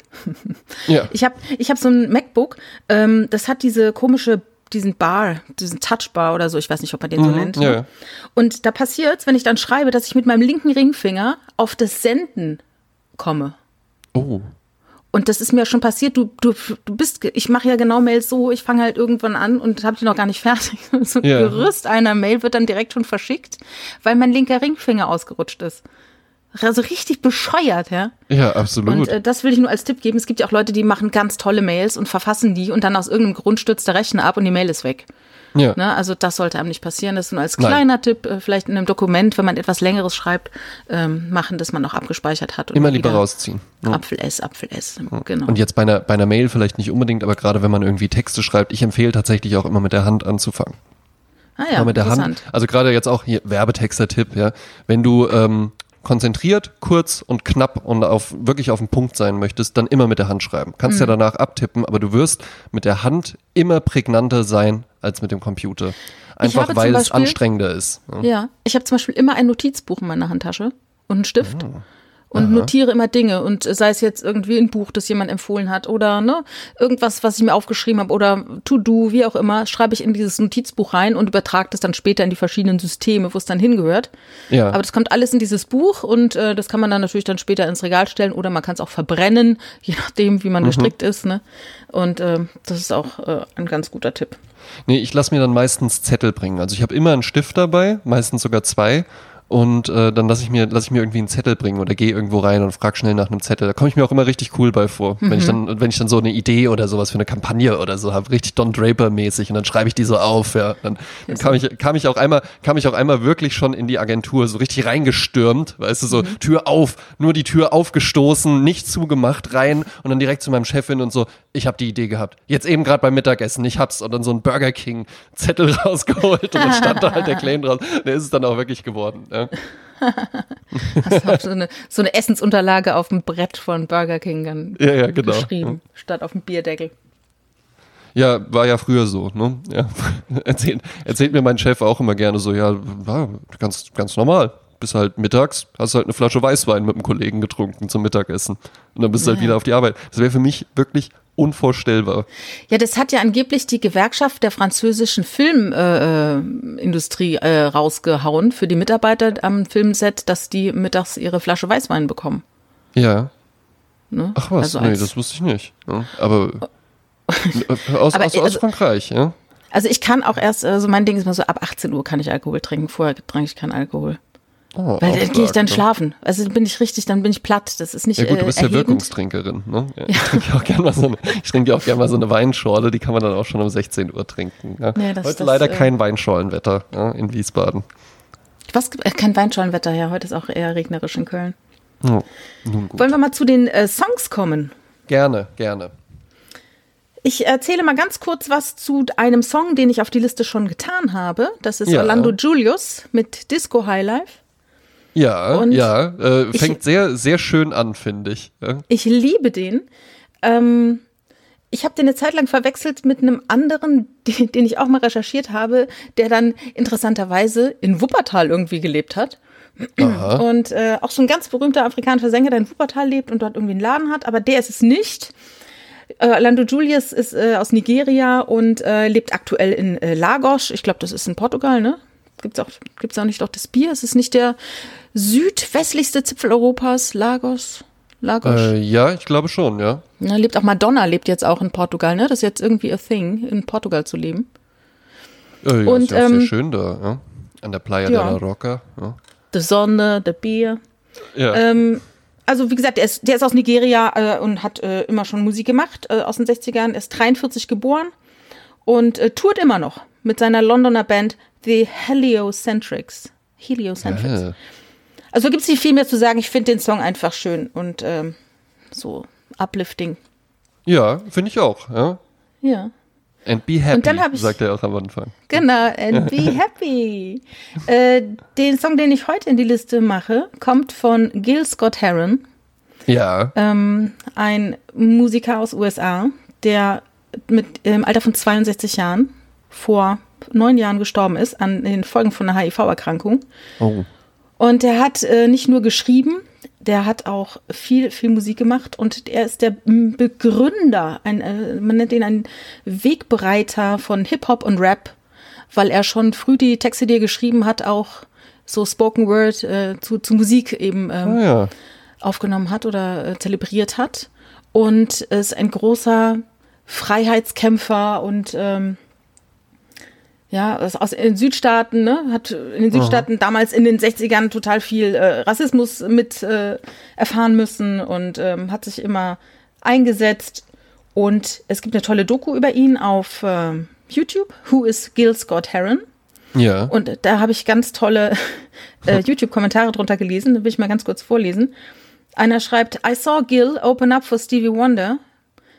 Everyone was there to see Stevie, but Gil was very powerful. It was the Songs in the Key of Life Tour 1976 im Madison Square Garden, womit wir wieder Anschluss finden an letzte Woche. Ne? Tatsächlich hat er ja. Stevie Wonder wo ich dir auch, wo, wo, ich, wo ich dir auch sagen muss, ja, ähm, ich ähm, mochte den, den, ähm, das Cover von George Michael und Mary J. Blige, mochte Ja. ich schon total gerne. Das habe ich dann auch danach gehört und dann habe ich den Song gehört, der ist ja noch mal geiler. Ja, ja. Also es war, ist ja ein absoluter Hammer-Song, wirklich. Ja, ich habe den ja. dann gehört, während ich einkaufen gegangen bin und das ist so diese Art von Song, äh, jetzt ich mache das dann halt, das ist dann wirklich eine Übersprungshandlung, wo man einfach mal auf offener Straße plötzlich so ein so ein Ausfallschritt oder Ja, so Tanz macht, und sich das halt überhaupt nicht Kenn peinlich anfühlt Ja. oder oder irgendwie äh, äh, affig oder so so GZSZ mäßig oder sowas, ja, äh, oder Berliner Kindle Werbung mäßig, ja, sondern wo man sich einfach denkt so, nein, das, das muss ja jetzt auch hier jeder andere irgendwie gespürt haben, dass, dass das jetzt einfach hier verlangt wurde. Ja? Äh, und dann hat einer was geschrieben, das finde ich richtig toll, weil äh, Gil Scott Heron wird immer als der Black Bob Dylan bezeichnet. Mm, Und ähm, da sagt jemand so schön, Dylan was a Jewish Gil Scott Heron. Ja, If Dylan was black, he'd be underground too. ja. Weil äh, Gil Scott Heron hat natürlich nie den Fame gekriegt, Ja, den klar. andere Musiker bekommen haben. Und ähm, eigentlich müsste man den Song nehmen, The Revolution Will Not Be Televised, aus vielen Gründen. Aber ähm, das ist auch ein Spoken Word Song, kann sich jeder mal bitte mal anhören. Aber ich habe mich entschieden für den Song Lady Day and John Coltrane, was eine Hommage ist an Billie Holiday, die ja als Ja. Lady Day bezeichnet wurde, und John Coltrane. Der Song wurde an zwei Tagen im April 71 aufgenommen, wo auch das komplette Album aufgenommen wurde. Pieces of a Man in New York City. Und Cool. das ist äh, auch äh, sehr, ähm, so smooth, jazzy, sehr groovy und äh, es geht darum, wieder Trost in der Musik zu finden. Wie viel Musik uns gibt, haben wir letzte Woche schon äh, hatten wir es schon davon, wie ähm, Musik einen auch energetisieren kann, dass man sogar im Rewe einen kleinen Ausfallschritt vor der Kasse macht. Ja, eben, warum denn noch nicht? Ja, ne? Einfach mal so einen kleinen Mambo mit der Kassiererin tanzen ja, und dann des Ladens verwiesen werden. Warum nicht? Ja? Moskau, da ist er wieder. sie alle. Ja, ne? ähm, ja, wunderbar. Ich merke auch halt eben bei dir, äh, du kennst dich immer so, du weißt auch immer viel dann noch so über die Musiker. Ich bin da tatsächlich gar nicht dann äh, so interessiert meistens, weil ich wirklich Musik, ähm, ich glaube, wir sprachen auch privat schon mal darüber, dass ich äh, Lyrics meistens gar nicht so wahrnehme als Lyrics, ja. was ja komisch ist, weil ich ja auch als Texter arbeite. Aber ähm, auch im Übrigen jetzt nicht, äh, weil ich kein Englisch kann, sondern auch im Deutschen oder sowas. Ich kriege ich die Lyrics bei Musik einfach häufig nicht mit aber immer das Gefühl, das Gefühl kommt auch bei mir an. Und ein Song, der schon in der Liste ist, den ich kurz vorstellen möchte, ist äh, von Marlena Shaw, California Soul. Ja, der ist schon in der Liste drin, äh, war bei den mhm. ersten zehn mit dabei und ist einfach ein Song, der zufällig in meine Playlist reingeraten ist und der halt auch einfach so ein gutes Gefühl macht. Das hat so diese, diese äh, geilen harmonischen Geige, das mag ich immer ganz gern, so aufstrebende Geige, ja, ähm, und hat dann so eine, so eine funky Attitude und so eine, so, ich höre Musik ganz, ganz häufig ähm, wirklich visuell. Weißt du, wie ich das meine? Also, dass so ich so. synästhetisch, dass du dir was dabei vorstellst? Ja, ich weiß es nicht, ob man das schon als Synästhesie äh, äh, sehen kann, aber genau, dass ich irgendwie, dass so Bilder bei mir im Kopf dabei entstehen, mhm. dass ich irgendwie mir eine Filmszene oder sowas dabei vorstellen kann. Und was siehst du denn bei dem Song? California Soul ist für mich halt so der Song, der irgendwie so kommen würde, so wenn so der Plan geht auf, äh, die, die Dinge, die Puzzleteile, die so während dem Film aufgebaut worden sind, jetzt greift alles so ineinander und es funktioniert halt irgendwie so und eins kommt zum anderen und sowas. Es könnte auch so eine Musik sein, wo so, wo so jemand so seinen Weg geht oder sowas. Ja, dann, dann kündigt der und dann geht er so raus und, und so in den Sonnenuntergang rein oder sie auch, ja. Ähm, und das, das kommt dabei so rüber und ist ein toller Song, um irgendwo hinzulaufen. Ja. kann ich nur, kann ich nur empfehlen. Ja. Zum ähm, Hinlaufen ein ein sehr guter Song. Ja, äh, und höre ich, hör ich wahnsinnig gerne und äh, gibt mir immer ein gutes Gefühl. Fängt ja. schon richtig geil an, hat ein tolles Finale. Und ähm, ja, kann ich nur empfehlen. Und der Song, der neu dazukommt, ist äh, As Cool As It, It Can Get. No, so heißt er nicht. Er ist von Lou Johnson und heißt The Beat. Und mhm. der Song äh, kommt aus einer meiner liebsten Werbekampagnen tatsächlich. Ach, also ist auch ja. ein cooler Song, gehen auch ganz viele Bilder auf, aber das ist aus dieser legendären 2013 gestarteten Southern Comfort Werbekampagne, ah, wo man immer so äh, ja so besondere Typen hatte. Ich glaube, es waren alles Männer, ja, ähm, die dann irgendwie, da war dann, äh, bei, bei dem Song ist es dann halt so ein Kerl, weißt du, mit so einem, mit so einem Schnurrbart und so langen Haaren und so Schlangenleder, Cowboy-Stiefeln, der sich halt so ganz genüsslich in einem Friseursalon so die Haare waschen lässt, ja, und halt so eine besondere Type einfach nur ist. Und äh, dann hast du halt immer coole Musik. Bei allen Werbespots gibt's andere Musik. Vielleicht kommen, kommen auch noch ein paar aus der Werbekampagne, weil da immer richtig geile Musik wirklich dabei war. Mhm. Und dann hast du halt immer so diese besonderen Typen, die so ein bisschen outstanding, so ein bisschen besonders waren, aber so in sich ruhend. Und dann hatten die halt immer ein Glas Southern Comfort in der Hand und die Kampagnenline war Whatever's comfortable. Ja. Ah. Mhm. Äh, Southern Comfort war ja das Getränk, mit dem sich Janis Joplin äh, immer gut betäubt hat. Ja, verständlich, ne? Das ist ja halt nicht so, nicht so rau wie Whisky, aber hat trotzdem eine entsprechende Wirkung. So ein Mädchenwhisky irgendwie. Genau, also. so ein Mädchenwhisky. Southern Comfort schon. Ginger Ale. Ja, ja, genau, Southern Comfort Ginger Ale. Ja. Oder wie ich sagen würde, Ginger Ale. ja, also Lou, äh, Lou Johnson, The Beat, könnt ihr euch einfach mal anmachen. Der geht schon richtig geil los. Das hat halt auch so eine, ich mag es halt auch, äh, ist funky Attitude und sowas. Und wenn sich so eine, wenn so ein Bass und so eine Gitarre, wenn die sich auch so ein bisschen bedrohlich anhören, weißt du? Ja. Aber nicht, nicht äh, äh, schredderig, äh, oh nein, gleich geht die Welt unter, Apokalypsen bedrohlich, sondern wenn sich das irgendwie so anhört, weißt du, dass es dann auch so, äh, so ein Close-up einfach nur von Augen wäre, die so durch den Raum wandern oder sowas, ja. Äh, ja. Close-up von so einer Zigarette, an der so gezogen wird und sowas, ja. So diese Art, so eine, so eine knisternde Anspannung ist in dem Song. Ja, oh, ich bin gespannt. Kenne den Song nicht. Also, ja, gefällt dir bestimmt. Ja. ja. Wir haben noch einen Tipp bekommen zur letzten äh, Show-Folge Yes. äh, von Maria. Die hat eine sechsteilige Reisedoku auf Amazon gesehen. James May, Our Man in Japan. Ah, James ja. May ist dieser Typ, der bei dieser The Grand Tour mitgemacht hat. Einer Mhm. von diesen drei Männern, die irgendwie mit Autos immer durch die Gegend gefahren sind. Ja. Und ähm, da gibt's eine sechsteilige äh, äh, Sendung auf äh, Amazon und die soll toll sein, weil der wirklich durch ganz Japan ist. Wie du sagst, vom eisigen Norden bis in die Wärmen des Südens und äh, Stark. Ja. das würde sehr große Lust auf Japan machen, diese. James May. Ne? Genau.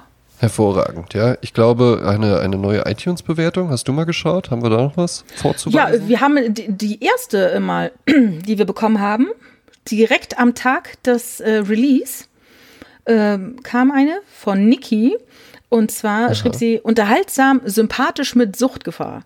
Thematisch sind die Oh. zwei super Allrounder, vom Existenziellen zu Trash-TV. Man hört den tollen, eloquenten Gesprächspartnern gerne zu, gehört, geliebt, abonniert. So wird's gemacht. Dankeschön, Niki. Ja, das ist ja lieb. Ja. Ne? Und das direkt Ja, am Anfang. Ja? Vor allen Dingen dann auch die Genau. erste Bewertung. Das ist ja immer wichtig. Ne? Die muss jemand, die muss schnell kommen. Sonst hätte ich Die framed den. Rest, die framed Genau, den Rest. die framed den genau, Rest. Oh, ne? hier ist scheinbar eine positive Stimmung. Ja? Naja. Genau, wenn ich jetzt hier sage, oh, was ein Scheiß, ey, dann äh, bin ich hier der Buhmann. Ja. Dann würde ich vorschlagen, wir bestellen jetzt noch äh, zu Ehren meines Bruders Marcel äh, einfach so einen schönen kleinen Piccolo. Ne? Bestellen, bestellen wir uns Pikolöchen, ja, ausnahmsweise mal heute vor 18 Uhr. Ja, Marcel, auf dein 18 Uhr. Wohl und auf ein Ja. fantastisches Jahr. Es Absolut, wird alles ja. besser, ich verspreche es dir. Ja, wunderbar. Ja. Prima. Ja, dann. Machen wir mal weiter. Tschüss. Tschüss.